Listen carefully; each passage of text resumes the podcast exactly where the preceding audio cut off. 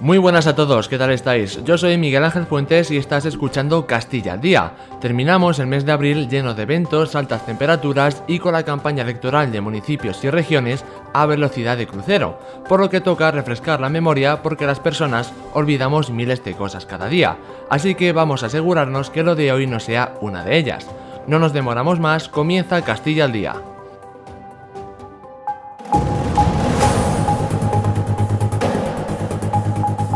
La nueva ley de vivienda ha sido aprobada en el Congreso tras algunas modificaciones en el texto impulsadas por el Gobierno y los socios de investidura.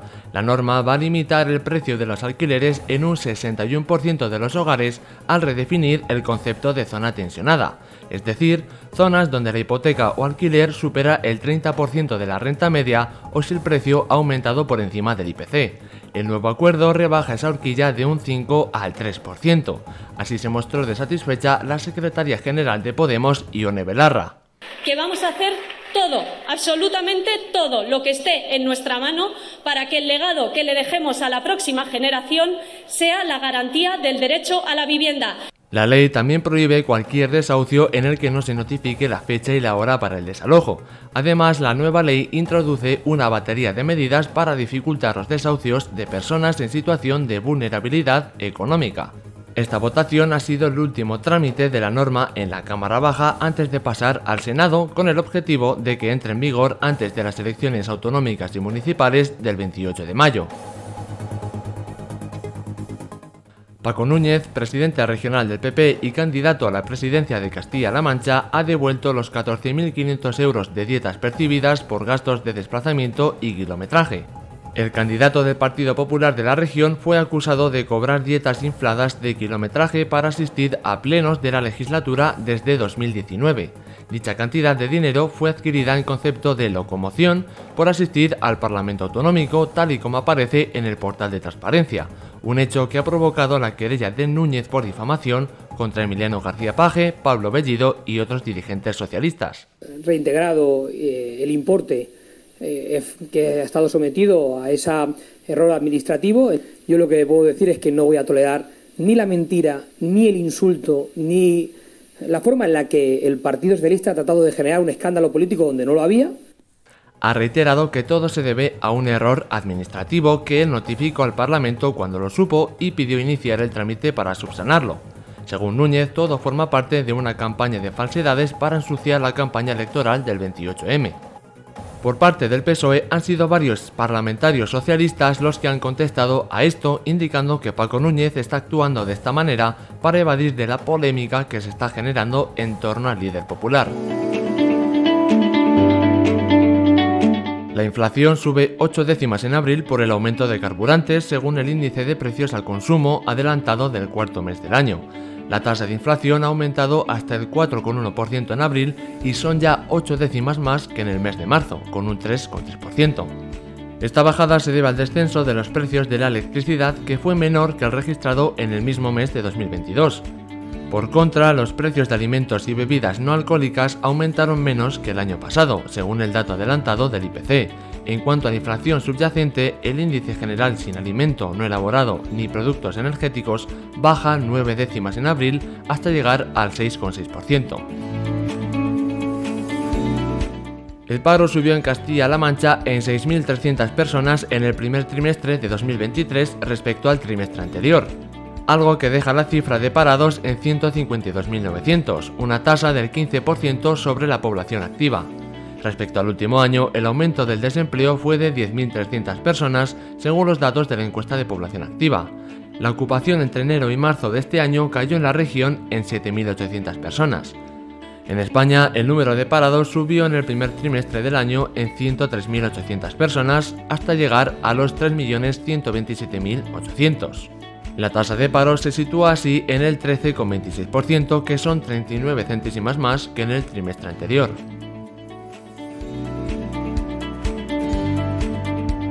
La sequía sigue provocando dolores de cabeza a agricultores y ganaderos y la situación a corto plazo parece no tener solución. Hay datos preocupantes que indican que cerca del 60% del cereal en la región se puede dar por perdido. Así habló el presidente de Asaja, Pedro Barato todas las provincias de Castilla-La Mancha tienen el mismo problema en el cereal eh, de secano. problema que estamos teniendo ya, como ha dicho Blanca, es la uva va como va, el olivar, la floración está ahí y eh, habrá que pensar en que, eh, como no llueva, algunos árboles pueden correr peligro. Barato ha abogado por un plan de choque de financiación a 4, 5 o 6 años porque mientras no bajen los costes de producción, los agricultores tampoco podrán bajar los precios. La vicepresidenta y ministra de Transición Ecológica, Teresa Rivera, ha avanzado un escenario de preocupación por la sequía, especialmente en cuencas hidrológicas como la del Guadalquivir, el Guadiana o el Segura de competencia estatal. Pero en la medida en la que la lluvia en los últimos meses ha sido muy por debajo de la media de los años anteriores, esto nos orienta a un escenario de preocupación con respecto a la disponibilidad de agua. Rivera ha señalado que concentran su esfuerzo en garantizar el abastecimiento de agua de boca en las poblaciones. También ha comentado que para los próximos meses, y aparte de episodios extremos como los que España va a vivir esta semana en términos de temperaturas, se observa una pluviometría muy próxima a la media en los meses de mayo, junio y julio. Gobierno regional ha trasladado a las organizaciones agrarias que se va a activar una inversión de casi 50 millones de euros para luchar contra los efectos de la sequía. Así lo ha detallado el consejero de Agricultura, Agua y Desarrollo, Francisco Martínez Arroyo, tras presidir el pasado jueves la reunión de la Mesa de la Sequía junto a Saja, COAG, UPA y cooperativas agroalimentarias. Vamos a poner en marcha una nueva ayuda para los agricultores y ganaderos de explotaciones familiares de Castilla-La Mancha, de toda la región. Concretamente, las explotaciones familiares de toda la región afectadas por esta problemática recibirán 30 millones y con una ayuda directa y de recuperación de cultivos leñosos afectados por la sequía, 16 millones. La primera ayuda se podrá pedir en la solicitud de la PAC con 100 euros por hectárea a las explotaciones que acrediten daños por la sequía en agricultura y ganadería. El 31 de mayo es la fecha límite para solicitar esta primera ayuda y la segunda línea se publicará antes de verano. El gobierno publica la orden de módulos con una rebaja mínima del 25% en el IRPF de 2022 que beneficiará a 800.000 agricultores y ganaderos de toda España. En Castilla-La Mancha, estas deducciones beneficiarán a unas 86.000 personas de este sector. Se trata de una reducción lineal que tiene en cuenta la sequía y las consecuencias económicas de la guerra en Ucrania.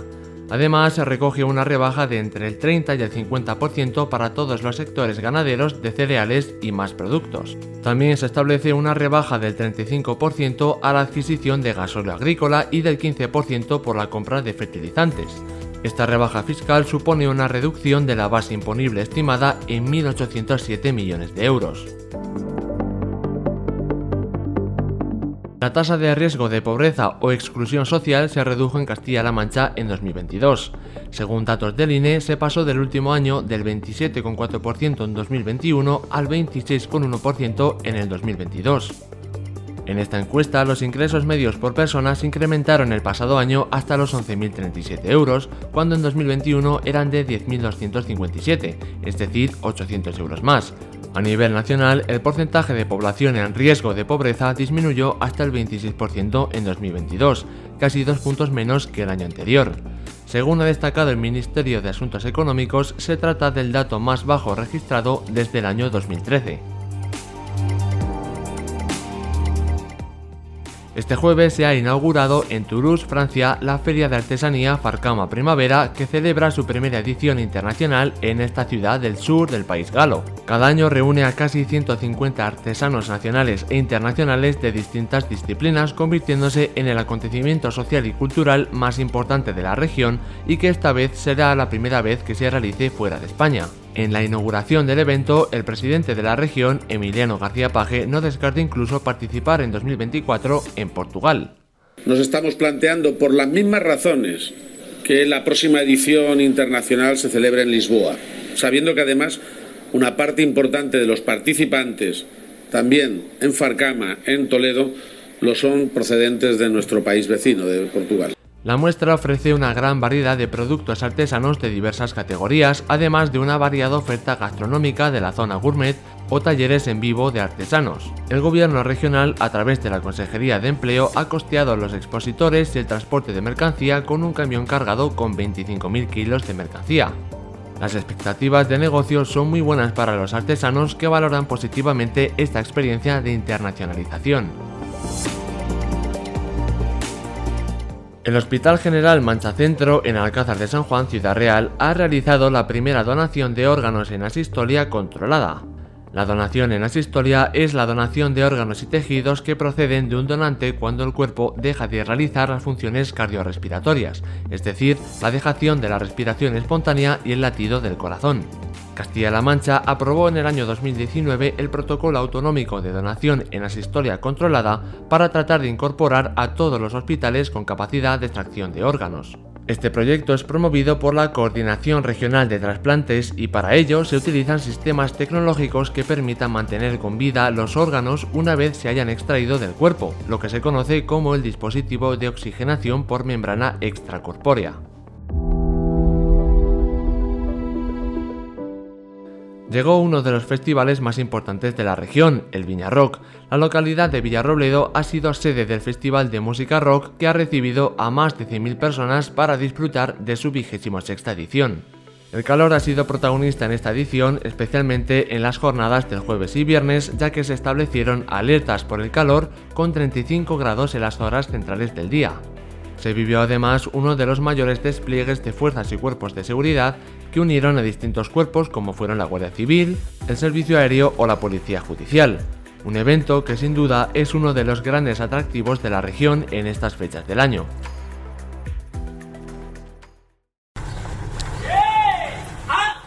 ¿Dónde vais? ¿Pero qué pasa? ¿Ya estáis liados? Tenéis el pueblo medio revolucionado. El Festival Manchego Cepo Rock se celebrará los días 23, 24 y 25 de junio en el Toboso, Toledo. El Festival de Música Rock va calentando motores y ya está todo en marcha para celebrar una nueva edición que llenará de alegría la localidad toledana. Tras el éxito del último año, esta vez viene con novedades. Se cambiará de recinto y se realizará en el complejo municipal Lozano Montoya, que contará con una magnífica piscina, multitud de instalaciones, zonas arboladas, un espacio reservado para los amantes del vino y una zona de acampada y de furgonetas y autocaravanas en el Pinar aledaño. El cambio de recinto, el concurso de vino y música con denominación de origen La Mancha y un gran cartel de artistas son las primeras pinceladas que se han podido ver hasta el momento. Biznaga, de Víboras o Páramo Unión son solo algunos de los grupos que pasarán por el escenario.